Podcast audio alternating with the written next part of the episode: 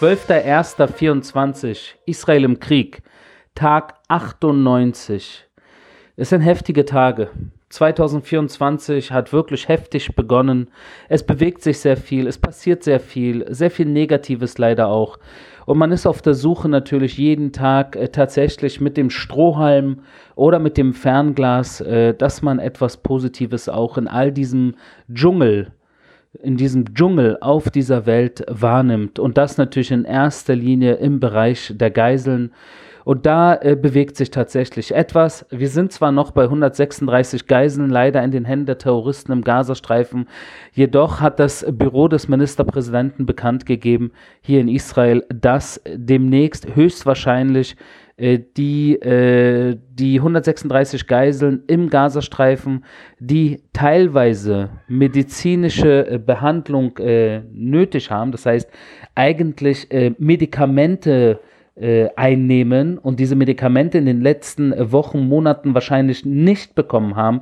Und das in manchen äh, Bereichen eventuell auch oder in einigen Fällen eventuell sogar lebensbedrohlich sein könnte, wenn nicht schlimmer jetzt schon, äh, nach knapp 100 Tagen in Geiselhaft, dass äh, über Katar jetzt ein Deal ausgehandelt wurde, in dem jetzt äh, die nächsten Tage einerseits Medizin äh, in den Gazastreifen reingelassen wird, für die Geiseln, andererseits auch mehr Medizin reingelassen wird für die palästinensische Zivilbevölkerung. Das heißt, das ist der Deal. Jetzt könnt ihr euch natürlich fragen, und das fragen sich sehr viele hier in Israel, wie kann man denn äh, wirklich davon ausgehen, dass die Medizin, also dass die Hamas ihren Teil dieses Deals dann auch äh, einhält, solange die Geiseln dort gehalten werden, dass tatsächlich die Hilfsbedürftigen äh, die Medizin bekommen, die eventuell ihr Leben äh, rettet unten in Terrortunneln? Ja, das ist eine Frage, die wir uns jetzt hier stellen und ich hoffe, dass wir äh, da genug Einblicke haben werden oder genug Beweismaterial geliefert bekommen von der Hamas, um zumindest äh, da äh, in diesem Deal äh, das Richtige gemacht zu haben.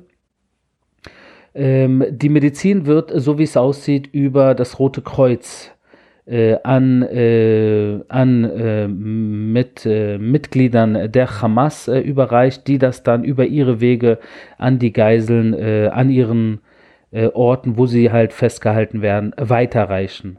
das ist eine Sache, wo natürlich wieder das Rote Kreuz ins Spiel kommt.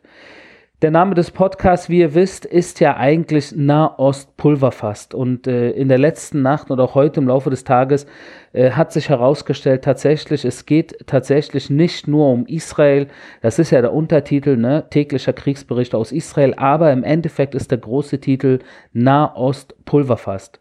Und mit dem äh, Angriff der Amerikaner und der Briten, äh, der Koalition, äh, das ist ja auch ein, ein Team eigentlich, die USA und Großbritannien, die in vielen Fällen zusammengearbeitet haben in den letzten Jahren, wenn es um Antiterror ging äh, weltweit. Äh, dann natürlich auch oft mit kleineren Koalitionspartnern, äh, wie in diesem Fall sogar zum Beispiel ein arabisches Land, Bahrain. fand gestern Nacht ein massiver Angriff statt und auch heute im Laufe des Tages auf Houthi, Terrormilizstellungen im Jemen. Äh, massive äh, Angriffe, äh, nachdem natürlich die Houthi-Rebellen, die komplett vom Iran unterstützt werden, indoktriniert werden, trainiert werden, finanziell aufgerüstet werden, unter anderem äh, aber auch ihre eigenen Quellen haben, äh, dass dort natürlich die wiederholten Houthi-Terrorangriffe auf Handelsschiffe im Roten Meer und alles, was in diesem Raum vom Bab el-Mandab liegt, äh, dass da natürlich äh, international der Druck gewachsen ist, da was gegen äh, zu halten. Und es hat äh, tatsächlich circa drei Monate gedauert, bis wir in der letzten Nacht die Situation hatten. ich würde sagen, endlich dass äh, die Welt, äh, die westliche Welt, die demokratische Welt, äh, die Welt, die wirklich äh, sich auch äh, irgendwo mal zeigen muss, um den Weltfrieden äh, ja, um sich dafür einzusetzen, äh, dass äh, alle möglichen Piraten, radikale Islamisten und andere äh, Faschisten weltweit nicht das Ruder in die Hände nehmen und machen, wie sie wollen, sondern man sie zurück in ihre Löcher drängt. Und in diesem Fall ist es der Fall, dass es einen massiven Angriff gab auf sehr viele Stellungen der Houthi-Terroristen, die natürlich auch sehr viele Langstreckenraketen äh, dort äh, im, äh, in Teilen des Jemens, äh, die sie besetzt halten, im südlichen Jemen, äh, rings um die Hauptstadt Sanaa natürlich, äh, dass da eventuell jetzt eine Art Game-Changer-Situation stattgefunden hat.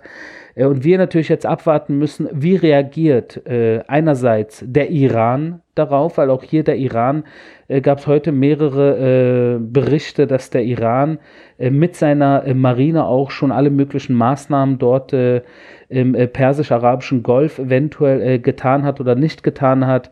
Äh, wir lassen das erstmal aus, weil wir müssen gucken, wie sich entwickelt und natürlich als zweiter Faktor, wie werden sich die Houthis äh, in den nächsten Tagen äh, äh, ob es da eine Reaktion geben wird und das ist die Frage. Die Frage ist natürlich auch, inwieweit die Houthis eventuell etwas auf eigene Fäuste machen könnten oder ob sie komplett geleitet werden aus Teheran raus, also von den iranischen Mullahs und den Revolutionsgarten äh, und äh, ob, wenn sie halt zu 100% aus Teheran gesteuert werden, was der Iran im Endeffekt hier bewirken möchte. Weil reinreißen, äh, reinreiten oder sich einbeziehen in die Kampfhandlung will der Iran sich so geht man von aus, auf seinem eigenen Territorium zumindest, das will der Iran nicht. Viel lieber äh, macht der Iran das, was es seit vielen Jahrzehnten macht.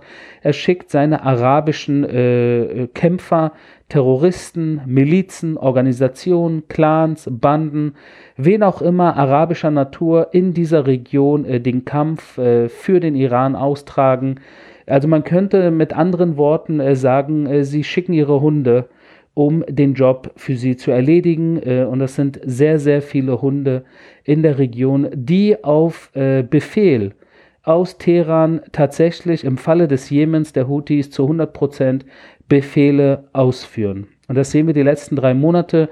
Und ich hoffe, dass die Amerikaner und die Briten mit ihren Koalitionspartnern, äh, unter anderem, wie ich gesagt habe, auch Bahrain, aber auch äh, Australien, äh, Holland, Italien, äh, und andere natürlich, die da ganz eng mit dabei sind. Auch die Unterstützung natürlich aus Deutschland, äh, wenn auch nicht militärisch, aber zumindest äh, mit Worten. Das ist eine wichtige Sache, äh, dass man hier in der Sache äh, den, ähm, den internationalen Handel äh, zwischen Ost und West auch gewährleisten muss äh, sich dafür stark machen muss, weil drei Monate sind drei Monate zu viel, wo die Houthis getan haben, was sie tun wollten und das darf nicht geduldet werden. Wir gehen nach äh, Den Haag, äh, nach Holland und ihr wisst, äh, dass dort am 29.12.23, also vor ungefähr zwei Wochen, äh, Südafrika äh, am Internationalen Gerichtshof ein, äh, ein, die Einleitung eines Verfahrens beantragt hat. Also ein Verfahren, einschließlich auch eines Verfahrens für dringende einstweilige Maßnahmen mit der Behauptung, Israel habe einen Völkermord begangen oder begehe einen Völkermord beziehungsweise Genozid im Gazastreifen. In der Praxis, wenn wir hier komplett mal praktisch reden, was sie eigentlich wollen, ist, Sie wollen damit Israel das Recht verweigern, sich im Endeffekt gegen diejenigen zu verteidigen, die die Zerstörung Israels anstreben. Ja, nicht mehr und nicht weniger. Das ist der Fall. In der Situation befinden wir uns äh, seit gestern. Gestern hat die südamerikanische Anklage äh, drei Stunden lang vorgetragen. Heute war die israelische Seite dran, hat auch drei Stunden äh, vorgetragen und in den nächsten Tagen wird es dort wahrscheinlich eine Entscheidung geben, äh, wie es da eigentlich aussieht, ob Israel hier eventuell äh, etwas Schlimmes getan hat oder nicht. Äh, natürlich hat es Israel nicht, aber nicht immer spielen äh, auf dieser netten, teilweise heuchlerischen Welt äh, Fakten eine Rolle, sondern im Endeffekt äh, Bündnisse und wenn es antisemitische Bündnisse sind, äh, dann ist das natürlich ein reines Horrorszenario und das ist im Fall von Südafrika im Bereich äh, der äh, Unterstützung von radikalen Islamisten. Da spielt Südafrika eine sehr, sehr zentrale Rolle. Darauf möchte ich kurz eingehen, damit ihr einen Eindruck habt. Erstmal der Iran natürlich als Dachorganisation, wenn ihr so wollt, von vielen Terrormilizen äh, wie Hamas oder Hezbollah oder anderen. Äh, der Iran ist sehr aktiv in Afrika, insbesondere im westlichen Teil Afrikas, äh, aber auch in Südafrika selbst. Und die zwei äh, Terrororganisationen Hamas und Hezbollah, die natürlich auch unter dem Deckmantel des Irans operieren, sind auch im engsten Kontakt mit der südafrikanischen Elite. Wir fangen bei der Hezbollah an, äh, dass, äh, dass die Hezbollah äh, Südafrika als Hauptgeldwäsche Staat äh, hat. Äh, das wissen viele Menschen nicht. Äh, der Hauptgeldwäscher im Namen der Hisbollah, äh, der gesucht wird, der auf einer äh, Wanted-Liste steht. Ich glaube, 10 Millionen Dollar sind auf seinen Kopf ausgeschrieben. Der gute Mann, ein Libanese, aber aus Afrika, heißt Nazem Said Ahmad. Nazem Said Ahmad. Das ist der Geldwäscher der libanesischen Hisbollah-Terrormiliz äh, im Bereich Südafrika, wo natürlich unter anderem äh, alle möglichen äh, Diamanten zum Beispiel da im internationalen Handel irgendwie, äh, wo dann Diamanten äh, zu Geld gemacht werden und Geld dann natürlich in Terror äh, umge, umgezweigt wird und, und das, das ist wie, wo Südafrika im Bereich der Hisbollah aktiv ist und involviert ist. Der Buchhalter von äh, Nazim Said Ahmad wurde vor ungefähr einem Monat in die USA ausgeliefert und man versucht auch an äh, Nazim Said Ahmad selbst ranzukommen. Also das im Bereich der Hisbollah. Hisbollah ist äh, laut, äh, wenn man sich guckt, äh, an finanziellen Mitteln, ist die Hisbollah äh, die drittreichste Terrororganisation auf der Welt. Äh, an zweiter Stelle stehen die Houthis, über die ich vorhin geredet habe, wenn wir schon bei Nahostpulverfass und Region sind. Und wenn wir in Sachen Südafrika uns nochmal die Hamas angucken, dort äh, kursieren jetzt auch Bilder von einem äh, Treffen im Dezember, also vor einem Monat, zwischen äh, Hamas, äh, hochrangigen Hamas-Vertretern, unter anderem den Hamas-Chef im Iran, äh, mit der Führung äh, Südafrikas. Ja, äh, da gibt es Fotos von, äh, und das äh, wenige Tage vor der Einreichung des Antrags Südafrikas am obersten internationalen Gerichtshof. Also das ist natürlich kein Zufall, das ist absolut kein Zufall, sondern Südafrika steckt unter einer Decke mit dem Iran, mit der Hamas, mit der Hisbollah, und all das, obwohl Südafrika als westlich gesinnter Staat eigentlich äh, oberflächlich würde man das so wahrnehmen, äh, eigentlich äh, irgendwie anders funktionieren sollte, tut es jedoch nicht. Südafrika ist im Endeffekt ein hochproblematisches, äh, hochproblematischer Staat äh, und ein Staat, in dem äh, die Mord- und Vergewaltigungsrate eine der höchsten auf der Welt ist. Mord- und Vergewaltigungsrate eine der höchsten auf der Welt. Dort äh, gibt es Rassismus von hier bis nach Neuseeland. Äh, man muss sich das kurz mal äh, durchlesen. Ich habe mich die letzten zwei Tage ein Stück weit intensiver mit Südafrika als Staat äh, auseinandergesetzt, habe äh, gelesen unter anderem, dass dort 7% der Bevölkerung weiß ist äh, circa 85 Prozent der Steuern äh, durch diese kleine weiße Bevölkerung in Südafrika abgeliefert wird. Nicht ganz klar, wie dort die Verhältnisse sind zwischen Weiß und Schwarz. Was klar ist, dass dort jeden Tag Mord und Tod, Totschlag äh, stattfindet, dass dort äh, kleine Mädchen im jungen Alter massenweise vergewaltigt werden, dass dort sehr, sehr viele Menschen, ungefähr ein Fünftel des Landes HIV-positiv sind und so weiter und so fort. Aber was? Äh, Hauptsache, sie tun auch, äh, tun sich zusammen mit Terrormilizen und äh, dem Mullah-Regime im Iran und klagen Israel am Internationalen Gerichtshof an. Die Hoffnung ist, dass äh, dieser ganze Case, äh, der durch Südafrika ins Rollen gebracht wurde und äh, aus israelischer Perspektive auch für mich persönlich eine äußerst unangenehme Situation ist, weil man will sich natürlich nicht auf der Anklagebank wiederfinden, während man vor, vor wenigen Tagen erst äh, massakriert wurde ich, ich erinnere euch kurz daran, dass, äh, und das für diejenigen, die auch neu äh, jetzt hier in diesem Podcast eingetreten sind, das habe ich in den ersten Folgen immer wieder gesagt, das nationale Trauma in Israel ist, dass nach dem Holocaust, nach der Shoah, der Tag, an dem die meisten Juden massakriert wurden, ist der 7. Oktober 9, äh, 2023.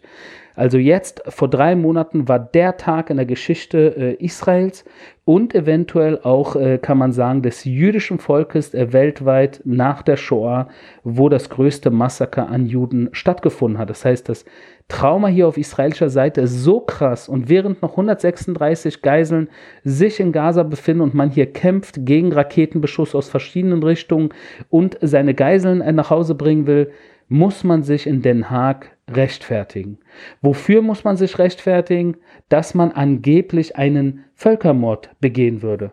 Und das, obwohl wir im Endeffekt, wenn wir kurz angucken, was überhaupt die israelische Armee in den letzten äh, Monaten seit Kriegsbeginn getan hat, um die Zivilisten äh, außen vor stehen zu lassen. Und das habe ich in diesem Podcast tausendmal, tausendmal ganz klar beim Namen gesagt. Unter anderem natürlich alles, was im Bereich der Vorwarnungen sich äh, befindet, bevor äh, die israelische Armee Luftangriffe oder andere Militäreinsätze gestartet hat, wurden die Menschen in den betreffenden Zonen im Gazastreifen vorgewarnt. Und das äh, in erster Linie durch vier verschiedene äh, Dinge. Einmal durch äh, vorher aufgenommene Nachrichten, Millionen, viele Millionen von Nachrichten, die man pre-recorded, also vorher aufgenommen hat und dann natürlich massenweise äh, rausgeschickt hat äh, an die äh, äh, Telefone äh, der Familien im Gazastreifen, in den, besonders natürlich im nördlichen Gazastreifen, als der Bodeneinsatz äh, anfing am 21. Oktober. Der zweite Weg natürlich Flyer aus der Luft, viele Millionen Flyer, insbesondere natürlich auch in den Bereichen, wo dann äh, die Kampfhandlungen demnächst stattfinden werden. Dann natürlich viele Millionen SMS an die Handys äh, der Menschen im Gazastreifen und zu allerletzt in den ersten Wochen allein viele Dutzende, also viele Zehntausende Anrufe äh, bei, also richtige Anrufe von äh, Armeeangehörigen auf Arabisch, die äh, Anruf nach Anruf nach Anruf Familien angerufen haben, um sie vorzuwarnen. Ja. Und das ist natürlich, äh, das macht man natürlich nicht, wenn man Völkermord äh, begehen möchte. Und dann natürlich äh, die Evakuierung äh, der Zivilisten aus den äh, Kampfgebieten, äh, was ja natürlich der Aufruf ist, an sich, anhand dieser vier Richtungen, die ich gerade erwähnt habe, ist natürlich eine Sache, die man sonst nicht machen würde, wenn man wirklich einen Völkermord begehen wollen würde. Dazu kommt natürlich, dass wir eine humanitäre Zone in Gaza gegründet haben. Das habe ich hier auch in diesem Podcast tausendmal gesagt. Ihr kennt den Namen auswendig, Al-Muazi. Man schreibt es Al-Mawasi, befindet sich westlich von Khan Yunis, äh, Nähe Mittelmeer natürlich, zwischen Mittelmeer und Khan Yunis ist ein, ein großes freies Gebiet. Äh, könnt ihr googeln. Al-Mawasi, so schreibt man es, man spricht es Al-Muazi aus. Und dort natürlich diese humanitäre Zone eingerichtet, wo die Menschen äh, aufgerufen wurden, aus dem nördlichen Gazastreifen über und hier noch ein Punkt über eine Evakuierungsroute, also einen humanitären Korridor, die Salah el-Din-Straße, die Hauptstraße zwischen Norden und Süden im Gazastreifen, dass man diese Straße nennt, nimmt, die teilweise auch von der israelischen Armee sogar äh, beschützt wurde, äh, damit dort die Hamas äh, die Menschen nicht angreift, die eigenen Leute, so absurd es klingen mag, damit die Menschen sich in, in Sicherheit bringen können, und zwar in der humanitären Zone im Süden. Und jetzt kommt natürlich hinzu die Einfuhr großer Mengen humanitärer Hilfe über anfangs äh, Rafah, Ägypten, äh, Gaza-Grenze und jetzt mittlerweile auch seit zwei, drei Wochen über Kerem Shalom, äh, den zweiten Grenzübergang, also zwischen Israel und dem Gazastreifen. Das sind zwei Grenzübergänge, Gänge, wo jeden Tag im Durchschnitt circa 200 Lastwagen mit humanitärer Hilfe äh, reingelassen werden. In erster Linie natürlich Medizin, Nahrung, Wasser für die Zivilbevölkerung im Gazastreifen um diese Zeit äh, zu überleben. All das würde ein Staat und ein Militär im Verteidigungskrieg nicht machen, wenn sie böse Absichten hätten, äh, einen Völkermord zu begehen. Naja, also das Thema ist natürlich, äh, Fakten, wie gesagt, äh, äh, zählen vielleicht bei manchen Menschen nicht. Äh, hier wird in Israel zumindest gesagt, dass in der, äh, auf der Anklagebank unter den Richtern befinden sich zum Beispiel äh, ein Richter aus Somalien und eine Richterin aus dem Libanon. Und das spielt eigentlich in diesen zwei Fällen, so sagt man hier in Israel, spielt es keine Rolle, welche Fakten wir sagen. Spielt keine Rolle, weil wenn in dieser Anklage es heißen würde, äh, die Welt ist flach, dann ist die Welt flach, wenn man damit Israel in den Hintern treten kann. So einfach ist das und so traurig ist es für uns als Menschen dieser Welt, wie wir immer wieder äh, Doppelstandarte, Doppelmoral und teilweise eine riesige Heuchlerei auf dieser Welt äh, leider mit anschauen müssen. Äh, aber äh, ich hoffe, dass sie damit nicht durchkommen werden, weil äh, sie wollen uns natürlich Handschellen anlegen. Handschellen, äh, nicht jetzt wirklich Handschellen, aber was ich damit sagen will, ist, dass sie uns äh, zwingen wollen, die Kampfhandlungen einzustellen. Und das natürlich, um äh, die Hamas-Führung zu retten, um die Hamas äh, auch äh, als Chef im Gazastreifen äh, zu lassen und eventuell äh, die Geiseln äh, dort ihrem Schicksal äh, zu überlassen. Und das da wollen wir natürlich nicht machen, nicht mitmachen.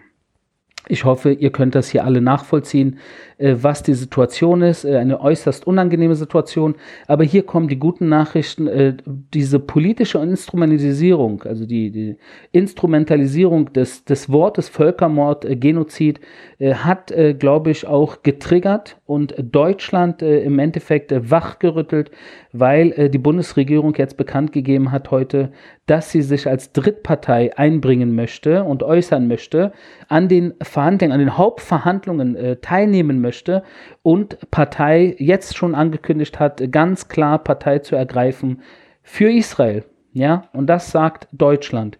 Also hier kann man äh, zum ersten Mal äh, tatsächlich lautstark äh, sehen, dass Deutschland äh, das nie wieder ist jetzt und natürlich auch, äh, dass sie äh, nicht nur Worte, sondern auch Taten äh, äh, dass sie Worten Taten äh, folgen lässt. Das äh, finde ich jetzt, nach drei Monaten, äh, nehme ich das zum ersten Mal wirklich äh, in Sachen Israel wahr. Also für Israel waren in den letzten Monaten natürlich sehr oft alles, was so finanzielle Unterstützung der Palästinenser und natürlich die Enthaltung in der UN. Also es gibt so mehrere Punkte, die ein wenig enttäuscht haben. Aber jetzt in diesem Fall äh, zeigt Deutschland äh, Muskeln äh, da, wo die Muskeln hingehören.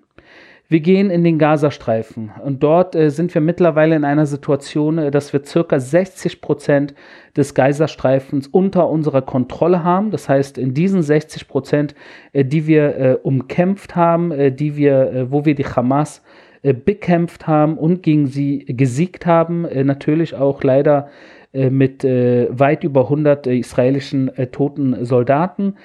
aber im Endeffekt diese 60 Prozent, in diesen 60 Prozent die Hamas zurückgeschlagen haben bzw. eliminiert haben. über 17 Bataillone sind mittlerweile enorm geschwächt. Ein Großteil der Bataillone, somit der, der Hamas, sind nicht mehr äh, kampffähig, wie sie es noch vor dem 7. Oktober waren. Das heißt nicht, äh, wie gesagt, dass jeder äh, Terrorist jedes Bataillons jetzt äh, eliminiert wurde. Nein, ganz und gar nicht, aber die Führungselite dieser 17 äh, Bataillone, äh, die Kommandeure, die stellvertretenden Kommandeure, dann natürlich sehr viele zentrale Figuren in diesem Bataillon sind alle eliminiert worden und eigentlich können sich die, diese Bataillone nicht mehr Bataillone nennen, sondern nur noch kleine einzelne Zellen von Terroristen, die teilweise in bestimmten Regionen ums Überleben kämpfen. Ja, nicht mehr, nicht weniger. Hier und da mal einen Überraschungsangriff äh, starten, um als Märtyrer in die Geschichte einzugehen äh, und das dann äh, auch von der israelischen Armee äh, geschenkt bekommen. Äh, aber sonst in der Regel äh, passiert in diesem Bataillon nicht mehr viel. Es gibt aber noch knapp zwei Handvoll Bataillone und Gruppierungen, äh, die äh, vor uns äh, liegen, wo der Kampf natürlich weiter vorangehen muss. Jetzt derzeit nach wie vor in Khan Yunis natürlich, Marasi auch und in Burej im zentralen Gazastreifen, wo wir auch jetzt wieder einen guten Zuschlag hatten, einen Zugriff auf äh, viele Nuchba-Kommandeure, Nuchba, die Eliteeinheit äh, der Hamas, die natürlich auch äh, das Massaker vom 7. Oktober wesentlich angeführt hat natürlich und ausgeführt hat. gibt es hunderte Videoszenen äh, von diesen Nuchba-Kämpfern. Und äh, da im Bereich Burej äh, haben wir dann eine ganze äh, Zelle dieser Nuchba-Kämpfer eliminiert. Äh, mittlerweile seit Kriegsausbruch hier noch eine nette Information, äh, weiß nicht, ob man das nett nennen kann, aber etwas, was doch schon in Sachen Statistiken eventuell äh, wichtig ist zu wissen. Und das zeigt auch wieder das Ausmaß. Über 700 Raketenabschussrampen haben wir seit Kriegsbeginn zerstört.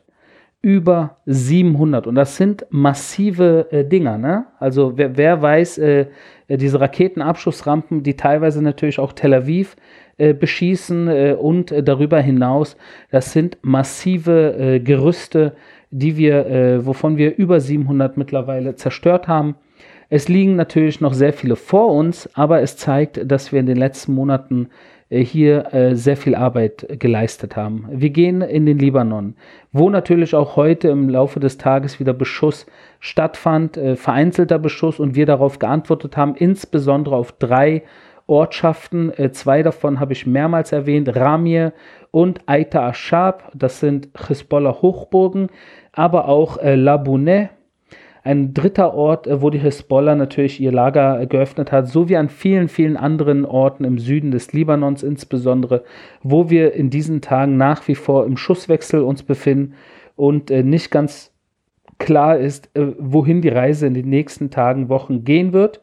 Äh, die israelische Armee hat äh, mittlerweile international Alarm geschlagen. Äh, jeder jeder, der, jede Führung auf der Welt, die mit Israel im Kontakt ist, vor kurzem auch, wie gesagt, gestern mit dem Vizekanzler Deutschlands, Robert Habeck im Gespräch natürlich, die israelische Führung ihm ganz klar gesagt, dass der Libanon jetzt sofort das Feuer einstellen sollte und bestimmte Dinge erfüllen sollte, damit die Situation äh, sich beruhigt. Und äh, genauso natürlich auch die Amerikaner und andere internationale Spieler, die mit Israel im engen Kontakt sind, um diese äh, Eskalation äh, zu stoppen zwischen Israel und dem Libanon, weil Israel natürlich äh, keinen Krieg möchte. Israel wollte nie Krieg. Wir wollten auch keinen Krieg mit der Hamas im Gazastreifen.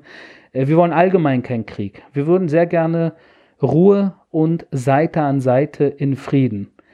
Doch äh, wie wir alle wissen, äh, will das äh, die andere Seite teilweise nicht. Und die andere Seite ganz vorne natürlich all die ganzen radikal-islamistischen Terrororganisationen, die leider auch von nicht wenigen Leuten in Deutschland unterstützt werden und in der Schweiz und in Österreich und anderen Orten auf der Welt, was an sich schon eine Tragödie ist und natürlich auch von Ländern, von denen wir es vielleicht vor dem 7. Oktober so nicht kommen sehen haben, wie in diesem Fall heute besprochen auch Südafrika. Wenn wir nach Israel reingehen, weil im Gaza und Libanon waren wir gerade, da wächst der Druck auf die politische Führung und auch auf das Militär äh, über Umwege, weil natürlich jetzt die Familien der Geiseln sagen, wie kann es sein, wir gehen auf die 100 Tage zu in zwei Tagen und nach wie vor befinden sich äh, die Geiseln dort in den Händen der Terroristen äh, und dieser Druck, äh, der wächst und äh, äh, man muss gucken, wie man hier äh, vorankommt, weil einerseits natürlich jeder Tag, der vergeht,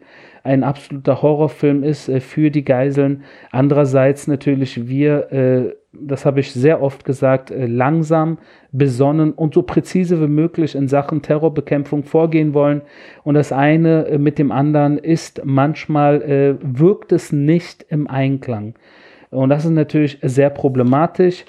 Die Hoffnung muss sein, äh, dass wir die nächsten Tage äh, gute Nachrichten auch im Fall der Geiseln äh, nach Hause bringen können hier und nicht nur, dass sie Medizin, medizinische Hilfe äh, bekommen werden, beziehungsweise Medikamente, sondern dass eventuell auch etwas Größeres stattfinden äh, wird, entweder über diplomatische Wege oder über einen Militäreinsatz, dass wir am Sonntag auf den 100 Tagen eventuell auch endlich mal nicht mit dem Strohhalm und nicht mit dem Fernglas, sondern tatsächlich mit unseren Augen auch positive Nachrichten wahrnehmen können. Das war mein täglicher Kriegsbericht aus Israel. Wir hören uns morgen.